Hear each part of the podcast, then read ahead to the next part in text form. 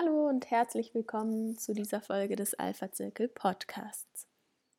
Heute spricht Albert Geiger mit Philipp Heindl über Neuerungen in der Serafin Unternehmensgruppe, wie die Digitalisierung der Gruppe, die weitere strategische Ausrichtung, die Ergreifung neuer Chancen und die Gründung eines neuen Fonds. Viel Spaß beim Zuhören. Herzlich willkommen. Ähm, diese Woche das zweite Mal bereits Heute zum Thema zukunftsgerichtet. Was macht die Serafin Unternehmensgruppe aus der Krise? Oder die Krise als Chance, kann man auch anders nennen. Ähm, Philipp, wir haben ja schon ein paar Mal im Rahmen der Krise gesprochen. Das erste Mal haben wir am 4. April 2020 gesprochen über Sofortmaßnahmen für Unternehmen in Zeiten der Corona-Krise. Dann gab es nochmal ein Update Ende Mai, ähm, wo du nochmal einen Ausblick auch gegeben hast. Und ich will mal so ein paar Punkte rausgreifen, was du damals gesagt hast. Eigentlich sehr schön, weil das meiste davon ist direkt auch eingetreten. Ähm, du hast gesagt, äh, von einer zweiten Corona-Welle im Herbst ist auszugehen. Und als Unternehmen sollte man sich darauf vorbereiten. Wahrscheinlich sind wir mittlerweile bei der dritten Welle oder welche auch immer es ist momentan.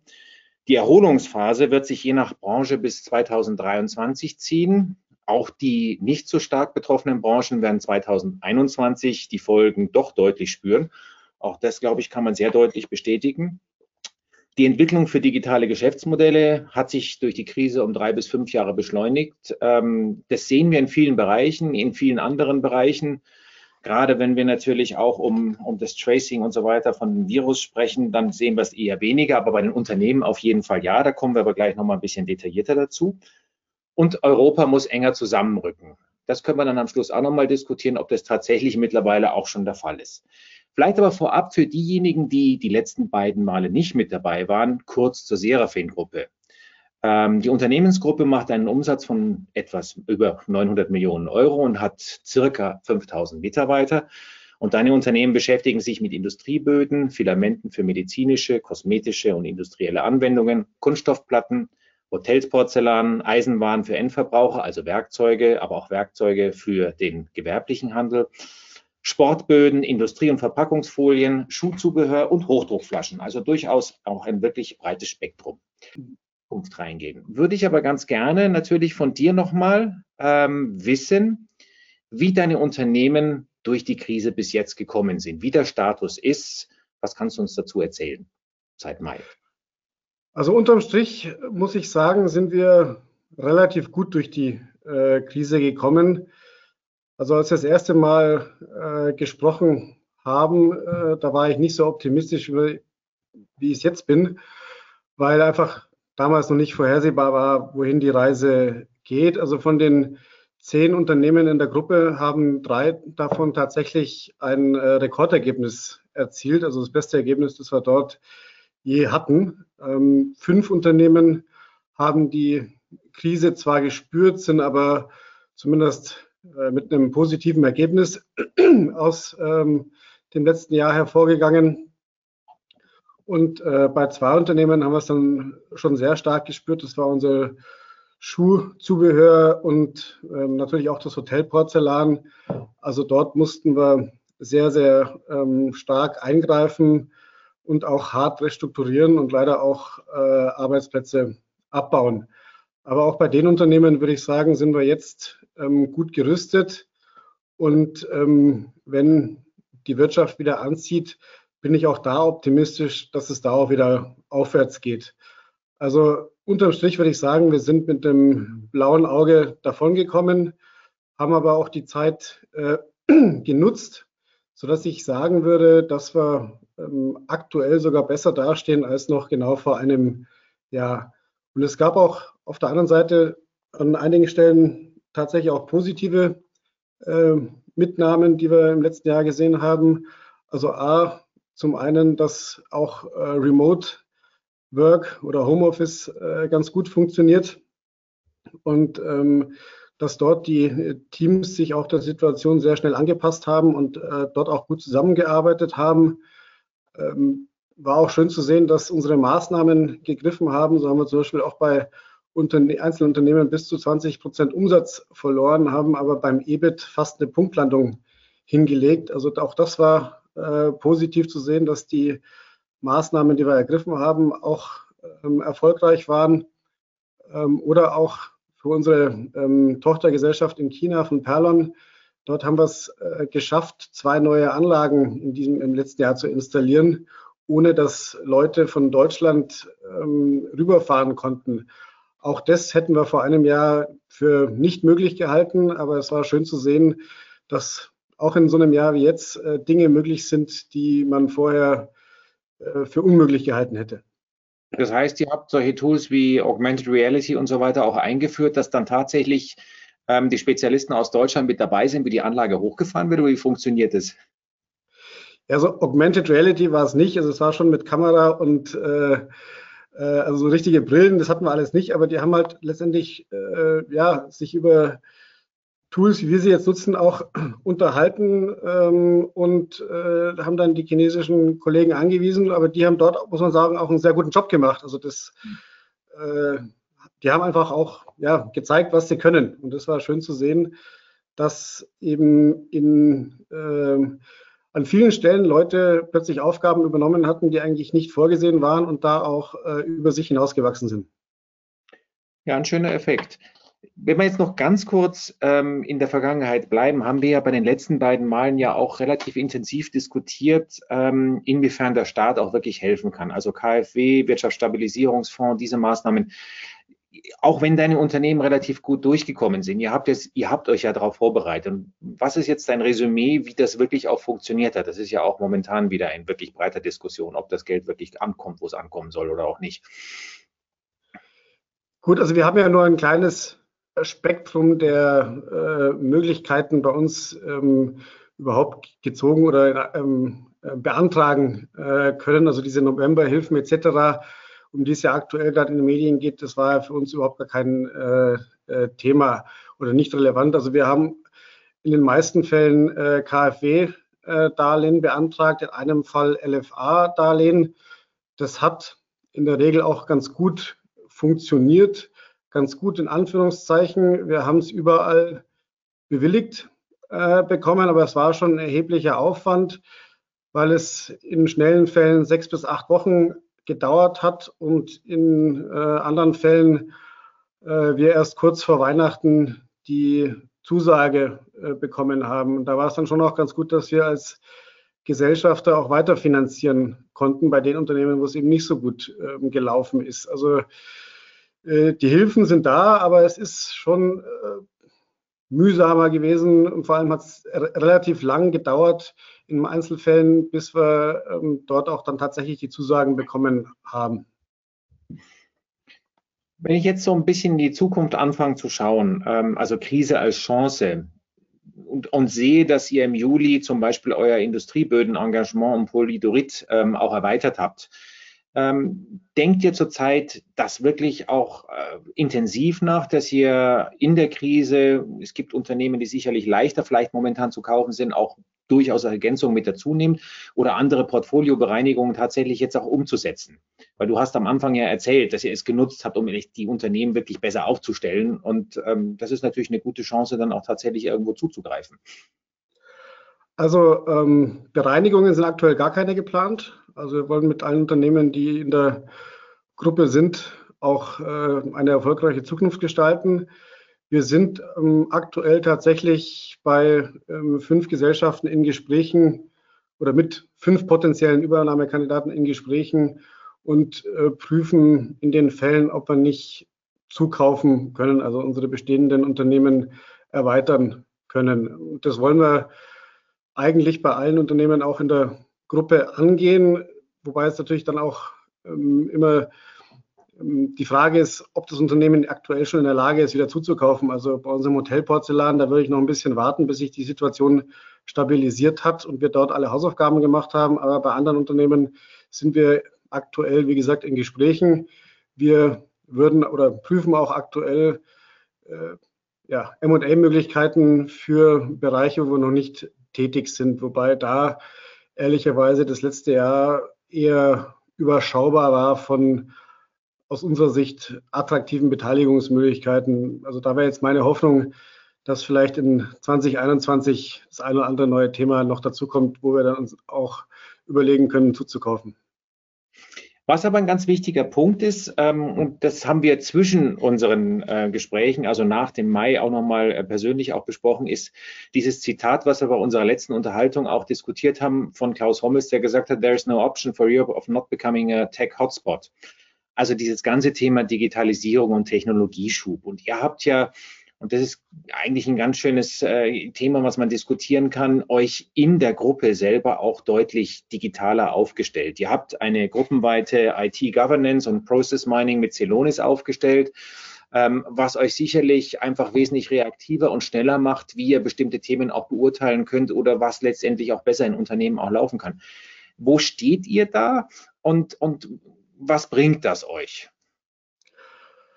Also wir haben ähm, ehrlicherweise ja schon 2019, also vor Corona, angefangen, Celonis bei uns äh, einzuführen. Wir haben es in einigen Unternehmen auch schon ähm, etabliert und nutzen es da. Da war es hilfreich, ähm, Celonis zu nutzen, weil es einfach eine ja, vorher noch nie dagewesene Transparenz im Unternehmen schafft. Also es wäre oder war früher deutlich mühsamer an die Informationen, die man mit Celonis bekommt, äh, ranzukommen.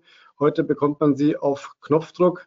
Und gerade auch in der ersten Phase der Krise war es schon hilfreich, genau das Working Capital im Auge zu behalten und die Liquidität damit zu kontrollieren, dass man nicht Gefahr läuft, irgendwie plötzlich ohne flüssige Mittel dazustehen. Ähm, wir sind aktuell noch nicht so weit, dass wir es überall ausgefahren äh, haben. Das war jetzt aber auch dann äh, krisenbedingt, weil man jetzt nicht überall vor Ort sein konnte um äh, Celonis in dem gewollten Umfang auszufahren. Aber wir sind dran und ähm, sind auch nach wie vor davon überzeugt, dass es der richtige äh, Weg ist, weil es schon teilweise erstaunlich war, wo man früher überall Geld links und rechts liegen lassen hat, weil man einfach nicht gesehen hat, dass man an einer oder anderen Stelle nicht effizient genug ist. Also ich glaube, dass in ein paar Jahren sowas wie Celonis Standard sein wird, so wie heute SAP oder Microsoft Office. Das heißt, jedes Unternehmen, was bei euch in die Gruppe mit reinkommt, wird dann letztendlich irgendwo dort auch mit integriert in die Celonis-Kette, die dann ihr aufgebaut habt, wenn es dann irgendwann mal vollumfänglich eingeführt ist. Das wird bei jedem Unternehmen bei uns eingeführt, ja. Ist ja auch eine ganz schöne Geschichte, weil die Celonis ist ja eine der raren Erfolgsgeschichten im IT-Bereich, die es in Deutschland gibt. Äh, mittlerweile auch ein Unicorn. Also insofern scheint das System nicht so schlecht zu sein, weil die Bewertung spricht zumindest dafür, dass es ganz gut auch läuft. Ein das weiteres stimmt. neues Feld, was ihr angegangen oder was du persönlich äh, mit angefangen hast, äh, in dem du investiert hast, ist äh, Night Train Media. Das heißt, ja. ein Münchner Unternehmen, das ähm, Serien- und Filmproduktionen entwickelt, lizenziert, koproduziert und finanziert, also ein ganz neues Gebiet. Wieso genau in diesem Bereich jetzt ein Investment? Hat es auch mit der Krise zu tun oder ist komplett unabhängig? Was einfach äh, eine gute Möglichkeit oder ein guter Case oder ein gutes Businessmodell, meine ich? Also das heißt, die Entscheidung, ähm, dort zu investieren, hat äh, nichts mit der Krise zu tun. Ähm, das Investment kam über einen äh, Freund von mir, Herrn Herbert Kläuber, der dort auch mein Partner ist, dort das äh, Tagesgeschäft äh, verantwortet. Wir uns letztendlich mit den strategischen Themen ähm, abstimmen. Mich hat einfach äh, seine Erfahrung und ähm, die Geschäftsidee überzeugt, sodass ich dann nicht lange überlegen musste, es dann zusammen mit ihm aufzuziehen. Und muss sagen, was uns dann tatsächlich geholfen hat, war äh, die Krise, weil andere am Markt doch etwas vorsichtiger waren, nicht so agiert haben, wie sie es vielleicht im letzten Jahr noch getan hätten viele auch laufende Produktionen hatten, die plötzlich anhalten mussten, weil sie wegen Corona nicht weiter produzieren durften. Also da hat uns tatsächlich die äh, Krise geholfen, als neuer Spieler im Markt äh, schnell und zuverlässig agieren zu können. Und ich würde sagen, das war ein sehr, sehr gutes Jahr für die Night Train. Wir sind jetzt tatsächlich jetzt schon so weit, wie wir ursprünglich mal nach zwei, drei Jahren sein wollten und denken dort auch über eine Erweiterung nach. Also wir sind gerade in Verhandlungen, um uns einer Gesellschaft zu beteiligen, die Dokumentationen produziert.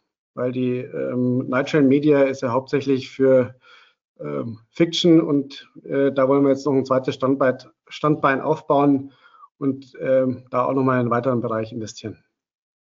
Und es wird, ähm, über welche Wege wird es dann hauptsächlich vermarktet, was produziert wird? Über die großen Ketten, über die, ähm, was weiß die Netflix und Co. dieser Welt oder wie funktioniert das in der Regel? Da gibt es kein einheitliches äh, Muster. Also äh, klar, Netflix, Amazon sind potenzielle äh, Zielkunden, aber auch die klassischen TV-Anstalten. Häufig auch ein äh, Mix aus beiden. Das kann sein, dass eine Serie irgendwie für Amazon in Lateinamerika interessant ist und wir es dann auf der übrigen Welt in andere Kanäle äh, vertreiben. Also da gibt es kein einheitliches Muster. Letztendlich werden unterschiedliche Sachen äh, produziert und dann schaut man, wer für diese Formate am Ende des Tages dann der richtige ähm, äh, Sender oder äh, Vermarkter sein könnte. Die NTM, also Night Train Media, wird ja nicht integriert in die Gruppe, sondern unabhängig geführt. Aber jetzt komme ich nochmal zu dem Punkt von vorher zurück. Ähm, aber wahrscheinlich aber trotzdem von den Kernkompetenzen, also wie zum Beispiel diese Systeme wie Celonis, auch ähm, profitieren können? Oder wie, wie behandelt ihr oder wie behandelst du, muss ich sagen, so eine Beteiligung? Ja, also die Night Train ist jetzt kein typisches Serafin-Investment. Es ist letztendlich ein Startup und bei Serafin konzentrieren wir uns auch nach wie vor auf äh, klassische Industriebeteiligungen. Deswegen hat es relativ wenig Überschneidungen mit den anderen äh, Unternehmen der Gruppe. Wie gesagt, es ist auch eine private Sache, die ich zusammen mit dem, meinem Partner, den ähm, Herrn Kläuber, mache. Ähm, und deswegen gibt es da jetzt keine volle Integration in die Serafin-Gruppe, wobei natürlich auch Hilfestellungen da sind, wenn es um M&A-Themen oder andere Sachen äh, gibt. Celonis macht jetzt äh, bei Nighttrain noch keinen Sinn, weil dafür ist es als Startup einfach noch äh, zu klein. Was aber ein neues Geschäftsfeld noch werden soll ähm, oder auch schon eins ist, ähm, und das ist auch wieder verbunden mit Technologie, ist das klassische Anlagegeschäft, so habe ich es jetzt mal genannt. Ähm, also neben den klassischen Beteiligungen, die ihr habt, willst du einen weiteren Bereich ausbauen, den dein Bruder schon vor einigen Jahren begonnen hat, nämlich ein Robo-Advised, eine Robo-Advised Vermögensverwaltung. Und er investiert dabei hauptsächlich datengetrieben in ETFs, also Exchange Traded Funds. Algorithmen, die er entwickelt hat, ähm, ermöglichen den Investoren je nach Risikoprofil die richtigen bestperformenden ETFs auch zu finden. Du investierst selber ähm, darin, aber in der Zukunft soll das Ganze auch für die Öffentlichkeit zur Verfügung stehen und auch mit kleinerem Geld durchaus eine Investition auch wirklich möglich sein. Wieso ja. gerade jetzt und was ist dein Ziel dabei? Wieso jetzt ist eine äh, gute Frage. Ich glaube, jetzt ist immer der richtige Zeitpunkt, weil wenn man auf den richtigen Zeitpunkt wartet, kommt man am Ende, glaube ich, nie zum Ziel.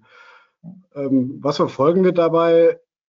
Ich meine, wir wollen den äh, Fonds meines Bruders weiter ausbauen und auf Grundlage des ähm, Algorithmus, äh, der den Fonds letztendlich oder die ähm, ETFs dann, ähm, die Gewichtung der ETFs aussucht, einen Asset Manager aufbauen. Damit haben wir gerade erst angefangen.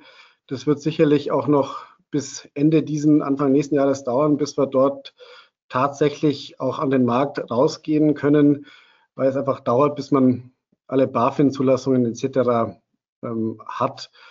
Hintergrund ist, dass ich davon überzeugt bin, dass gerade das letzte Jahr gezeigt hat, dass es oft besser ist, einen kühlen Kopf äh, zu, bewahren, zu bewahren und nicht in Panik zu geraten, zu agieren, wenn jetzt der Markt gerade äh, verrückt spielt, sondern dass es halt besser ist, Anlageentscheidungen vielleicht auch äh, mit Hilfe eines Algorithmus zu treffen und ähm, ja, wir wollen das breiter aufsetzen, also auch für Kleinanleger, aber auch für institutionelle Anleger. Äh, letztendlich ist es eine klassische Family Office Vermögensverwaltung, wo man auf eine optimale Mischung aus Risiko und Ertrag setzt. Also es ist nicht so, man auf die Schnelle äh, sehr viel Geld verdient, sondern eher für Leute, die ihr Erspartes langfristig bei überschaubarem Risiko anlegen wollen. Also durchaus auch äh, ein großes Potenzial, weil Geld am Markt ist ja da. Letztendlich wirklich die gute Anlagestrategie zu finden, ist wahrscheinlich eher so das große Thema und das dann wirklich datengetrieben auch umsetzen zu können. Das heißt, objektiviert und nicht ähm, doch von subjektiven Entscheidungen auch ähm, beeinflusst, ist sicherlich ein sehr guter Weg dazu. Das ist die Zielsetzung dabei, ja wenn ich jetzt mal so nochmal gucke, was ähm, ihr macht, ähm, ich würde ganz gern mit dir nochmal vielleicht besprechen, was du als wirklich interessante, attraktive Felder in der Zukunft siehst, sich zu engagieren. Jetzt nicht nur für dich, aber natürlich auch aus deiner Perspektive. Wir haben jetzt über die klassischen Beteiligungen gesprochen, über alle möglichen äh, Optionen, die sich da auftun können in der, in der Zukunft. Wir haben über ähm, die ganz neuen Felder gesprochen, wie Night Train Media oder auch äh, die Vermögensverwaltung. Welche Industrien siehst du momentan besonders gut aufgestellt und was, was interessiert dich? Welche Bereiche sind es hauptsächlich für die Serafin? Ja, für die Serafin interessieren uns nach wie vor auch die äh, klassischen mittelständischen ähm, Industrien, die wir hier in Deutschland haben, weil ich glaube, auch die sind nach wie vor gut aufgestellt. Und ich glaube, dass da auch für viele Unternehmen äh, auch die Corona-Krise auch eine Chance wieder äh, sein kann, weil alle reden äh, heute über China und dass bei denen schon wieder alles äh, mhm. gut ist.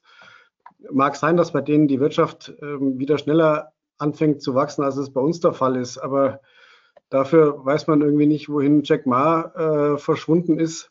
Und auch die äh, Menschenrechtssituation im ganzen Land ist ja auch etwas schwierig. Ich glaube, das ist in den letzten Jahren einfach durch dieses Wirtschaftswachstum und ein allgemein steigendes Wohlhabens- oder Wohlstandsniveau einfach übertüncht worden. Aber ich denke, auch in China wird es vermehrt zu äh, Problemen äh, kommen, weil die, glaube ich, diese ganzen sozialen Themen auch noch erst lösen müssen, auch wenn sie dann vielleicht dafür in anderen Bereichen führend sind. Aber ich glaube, wir müssen uns auch in dem gesamten mittelständischen Bereich in Deutschland nicht verstecken, weil wir dort einfach ja, führende Technologien haben und äh, es auch in Zukunft einen äh, Bedarf an tatsächlich echten äh, Produkten geben wird, die man auch in die Hand nehmen kann.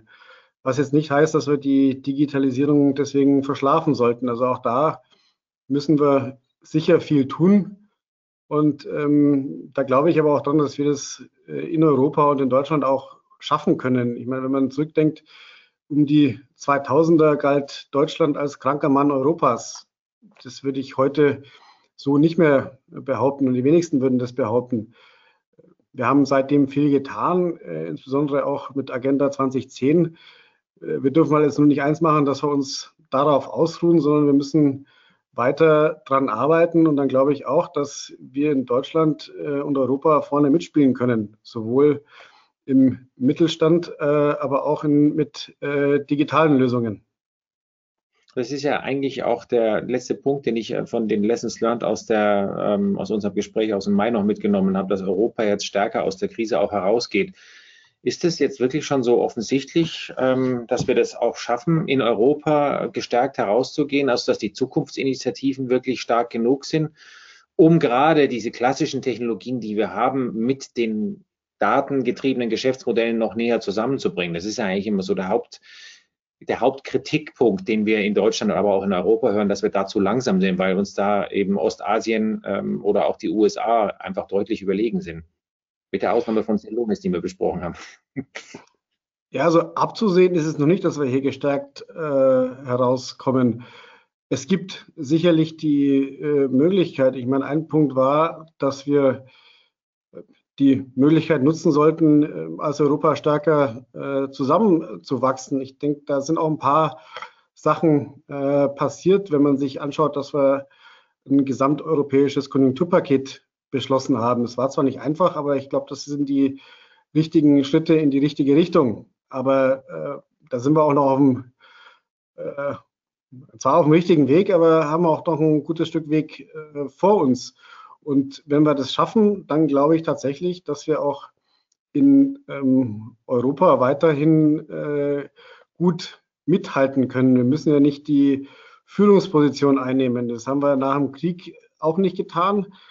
Äh, das müssen wir heute nicht tun. Trotzdem ging es uns ganz gut und wir haben da auch überall unsere Nischen gefunden, ähm, in denen wir erfolgreich sein können. Und äh, da glaube ich auch in Zukunft dran, dass es möglich ist.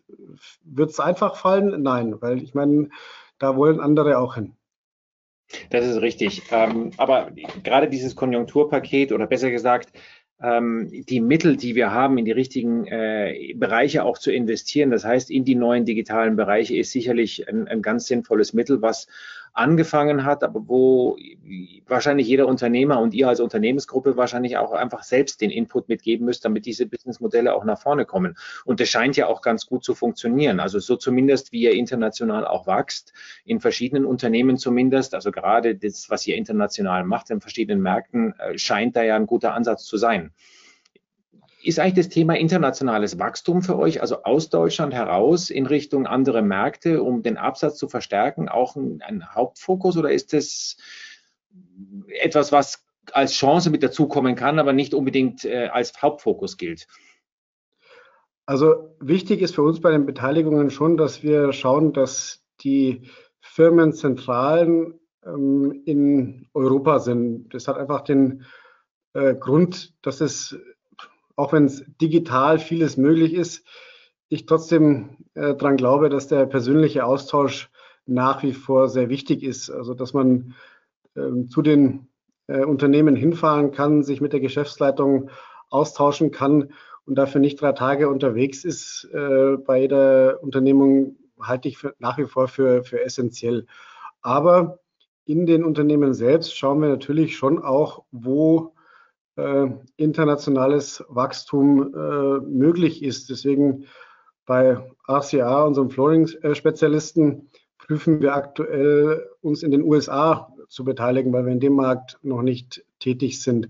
Genauso haben wir bei Perlon, wie schon gesagt, äh, vor ein paar Jahren auch ein Unternehmen in China gekauft, das wir weiter ausbauen. Also wenn wir ein Unternehmen erworben haben, dann schauen wir uns schon auch an, äh, wo wir in diesen Unternehmen international wachsen können, um dort Märkte zu erschließen, sei es durch Produktionsstandorte oder auch einfach nur durch eine Vertriebsgesellschaft.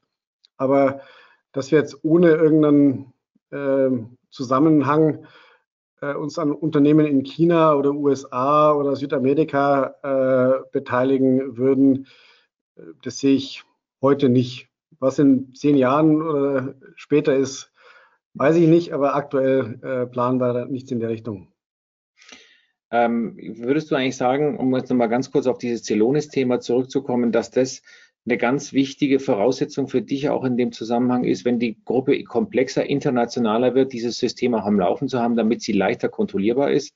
Ist es ein, ein, ein Side-Effekt, den ihr da wirklich auch sehr positiv nutzen könnt? Ich springe jetzt zwar wieder zurück zu dem Thema, aber das passt natürlich an der Stelle ganz gut.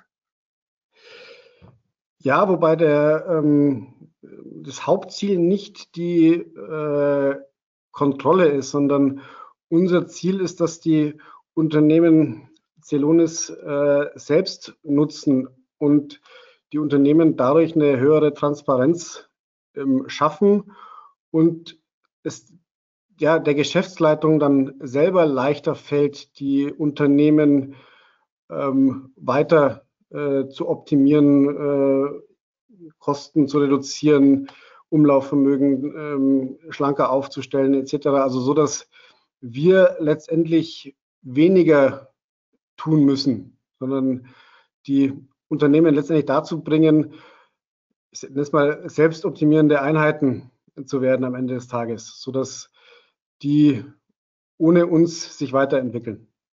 Und das System macht dir dann quasi wirklich Vorschläge und sagt ganz einfach, du solltest in diesem und jenem Bereich ähm, dich optimieren. Nur, dass es einfach mal auch plastisch wir verstehen, wie das letztendlich einen Ansatz findet für eine ja, Geschäftsführung. Ja, es, es, es, gibt keine Vorschläge, äh, wo man sich optimieren kann. Man bekommt aber eine viel höhere ähm, äh, Transparenz.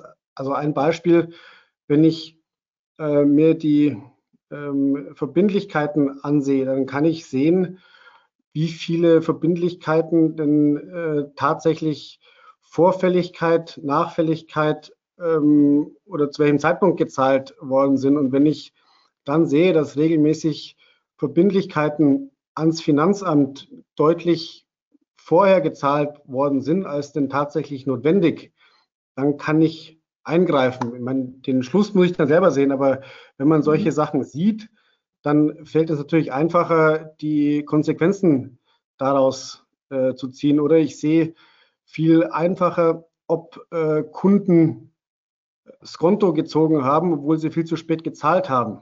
Das, das, solche Sachen kann man da deutlich leichter sehen als mit ähm, ähm, dem normalen ERP-System.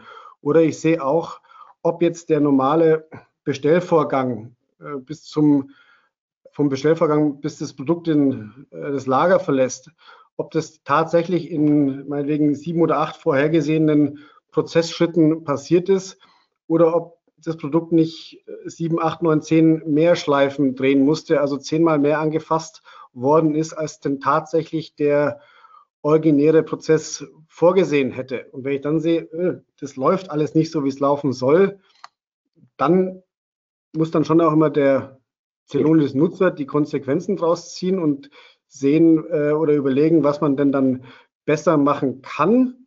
Aber man sieht einfach viel leichter, was nicht so läuft, wie es denn laufen sollte. Wie komplex ist so eine Einführung? Ist es ein Riesenaufwand wie eine SAP-Einführung oder läuft es eigentlich wesentlich leichter? Nein, es ist deutlich leichter.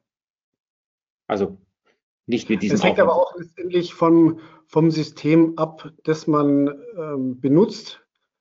Aber äh, also es ist jetzt nicht äh, definitiv nicht so wie eine EEP-Systemeinführung, also das ist dann deutlich einfacher. Aber äh, es hat schon auch eine gewisse Komplexität, vor allem bis dann die ähm, Daten auch alle richtig validiert werden können. Aber es ist ähm, durchaus machbar. Moment, da kriege ich dazu auch eine Frage.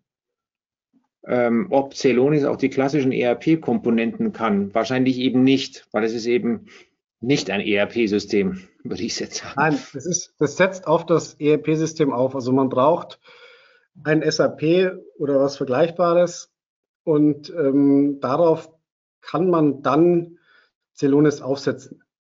Also letztendlich ist Celonis so ein bisschen so eine Weiterentwicklung von, von SAP, weil man damit Analysen und Auswertungen fahren kann, die man mit SAP alleine nicht so einfach fahren kann. Die, die Daten und die Informationen sind vorhanden. Man kann mhm. sie in Celonis auch aus mehreren Systemen zusammenfassen und dann letztendlich auf einen einfaches äh, Cockpit übertragen. Also diese Anbindungen muss man machen. Das ist je nach System manchmal komplexer, manchmal weniger äh, komplex, aber das, die, Komplexität ist ähm, darstellbar. Aber man bekommt letztendlich auf Knopfdruck äh, Informationen, die man sonst teilweise über Tage und Wochen vielleicht zusammensammeln müsste. Und wie lange hat das Projekt jetzt gedauert, nur mal so eine zeitliche Abschätzung zu bekommen? Äh, wir haben von einem Jahr angefangen, aber äh, das sind bei uns auch zehn Unternehmen, wo wir es ah, ja. einführen. Also deswegen, äh, das äh, dauert dann schon, vor allem hat es halt jetzt auch etwas in die Länge gezogen, äh, weil wir ja auch nicht überall immer vor Ort äh, sein konnten. Ähm, darf ich noch eine Frage reinbringen, die ich auch gerade, deswegen lese ich hier gerade noch bekommen habe. Ja, ähm, wie gehen Sie aktuell mit äh, dem Thema Corona-Risiko in Bezug auf Kaufentscheidungen um? Ist die Situation eher eine Chance, günstig zu erwerben oder ist es mehr Mut und Risikobereitschaft? Also die günstigen Schnäppchen habe ich bislang äh, noch nicht gesehen. Ähm, Im Gegenteil, wir haben uns jetzt sogar aktuell aus einem äh, Prozess verabschiedet, weil es, äh, der Preis zu hoch war kann natürlich sein, dass da im nächsten Jahr Opportunitäten ähm, äh, kommen, aber an echte Schnäppchen glaube ich jetzt auch nicht. Ähm, aber es ist wie immer, man muss ein gewisses Risiko gehen und äh, ja die Bereitschaft haben, äh, auch ohne zu wissen, was morgen ist, äh, ein Unternehmen zu kaufen. Letztendlich weiß ich das aber nie. Also das kann, äh, also ich glaube nicht, dass ich das jetzt aktuell so grundlegend ähm, geändert hat. Äh, man, man, sollte schon aufpassen, dass man äh, schon auch schaut, wie gesund das Unternehmen im Jahr 2019 war, weil ich glaube, alle Unternehmen, die es äh, zu Beginn der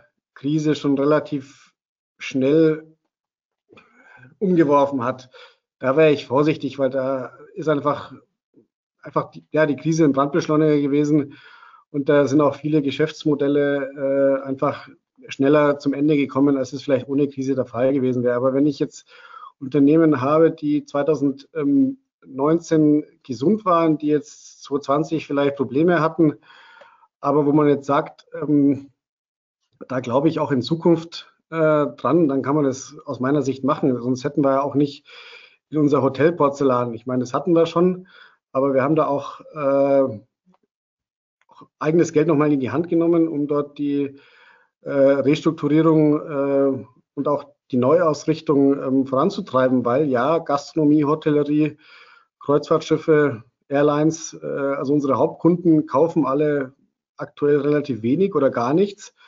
Aber äh, ich glaube, Gastronomie, Hotellerie, das wird alles äh, zurückkommen. Die Leute werden wieder auswärts essen, die Leute werden wieder in den Urlaub fahren.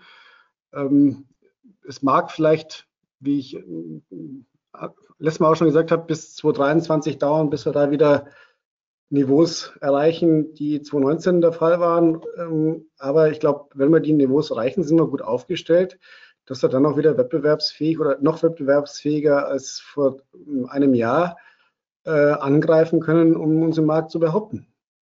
Also eigentlich beste Voraussetzungen. Die Unternehmen sind besser aufgestellt, in vielen Fällen nicht nur bei euch. Das ist ja wirklich auch das Ergebnis von vielen Unterhaltungen gewesen. Die Krise wirklich als als eine Chance zu nutzen, ähm, Kostenstrukturen wesentlich besser in den Griff zu kriegen und Kosten einfach auch deutlich runterzufahren. Eins, was wir hier sehen, unsere Online-Diskussion ist ja auch ein typischer Effekt davon, dass Reisekosten deutlich gesunken sind, aber das hört ja nicht damit auf. Das, äh, das geht ja wesentlich auch weiter. Ähm, also eigentlich ähm, die Vorzeichen durchaus positiv und da kann ich die zur Abschlussfrage auch nochmal in die berühmte Kristallkugel dann auch äh, stellen und sagen, was, wie lange schätzt du 21 noch schwierig? Und ich meine, wir haben die, die Aussage von dir, 23 wird sicherlich werden, bis wir wieder irgendwie so einigermaßen on track sind. Das wird wahrscheinlich Bestand haben, nehme ich fast an, das, was du damals gesagt hast. Ja, also ich glaube, ich meine, es ist, wie du sagst, die, die Glaskugel, also zu 21 äh, wird definitiv, äh, ich meine, man sieht es ja auch am aktuellen Lockdown, äh, schwierig. Ich meine, die Hoffnung ist natürlich, dass A, der Effekt wie im letzten Jahr einsetzt, dass irgendwann ab April, Mai äh, die Infektionszahlen von alleine auch wieder etwas äh, runtergehen und äh, vor allem auch durch die Impfung der Risikogruppen die äh, Todesraten zurückgehen. Und ich glaube, wenn das beides eintritt, dann können wir ab dann auch wieder ich glaube, einigermaßen in die Normalität zurückkehren und dann wird 2021 sicherlich nochmal äh, schwierig. Man sieht ja auch häufig, dass äh, Insolvenzwellen erst dann anfangen, wenn die Wirtschaft wieder anzieht, weil in, in der Krise meistens noch Liquidität äh, beschafft werden kann durch äh, ja, Freisetzung von Umlaufvermögen etc. Aber wenn dann die Umsätze wieder anzieht, dann, dann fehlt dann die Liquidität häufig. Also ich glaube, dass die Insolvenzwelle dann Mitte 2021 äh, nochmal deutlich ansteigen wird. Und ähm, dann ist die Hoffnung, dass 2022 ja wieder zumindest teilweise alte Niveaus erreicht werden können.